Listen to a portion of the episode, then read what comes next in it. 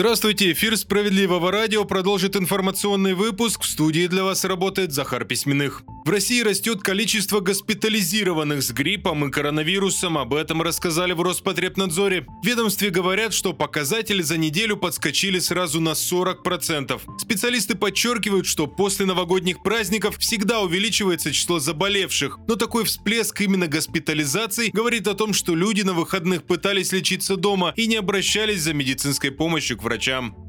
Коммунальные сети и генерирующие устройства необходимо возвращать в государственную собственность. Рассмотреть такую возможность Сергей Миронов предложил председателю правительства Михаилу Мишустину и направил ему соответствующее письмо. Лидер справедливоросов напомнил, что в стране с начала года продолжаются масштабные перебои с теплом и энергоснабжением. Сергей Миронов попросил обратить пристальное внимание на проблемы в системе ЖКХ. Парламентарий считает, что они могут быть связаны с тем, что отрасль во многом зависит от частных компаний.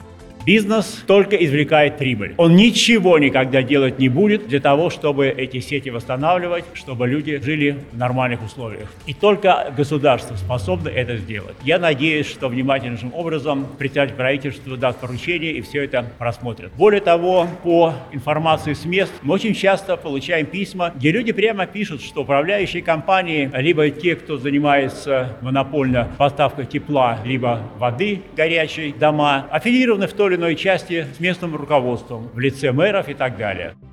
Каждый третий россиянин моложе 56 лет не знает, как формируется и рассчитывается пенсия, и только 5% опрошенных считают существующую пенсионную систему справедливой. Это данные одного из исследований, которыми сегодня делится издание «Лента». Оказалось, что 34% опрошенных не разбирались в принципах начисления выплат, еще 28% считают пенсионную систему некорректной. Добавлю, согласно тому же исследованию, большинство респондентов не поддерживают повышение пенсионного возраста. Напомню, что партия «Справедливая Россия за правду» всегда выступала против такой реформы и до сих пор борется за возвращение прежнего возраста выхода на пенсию.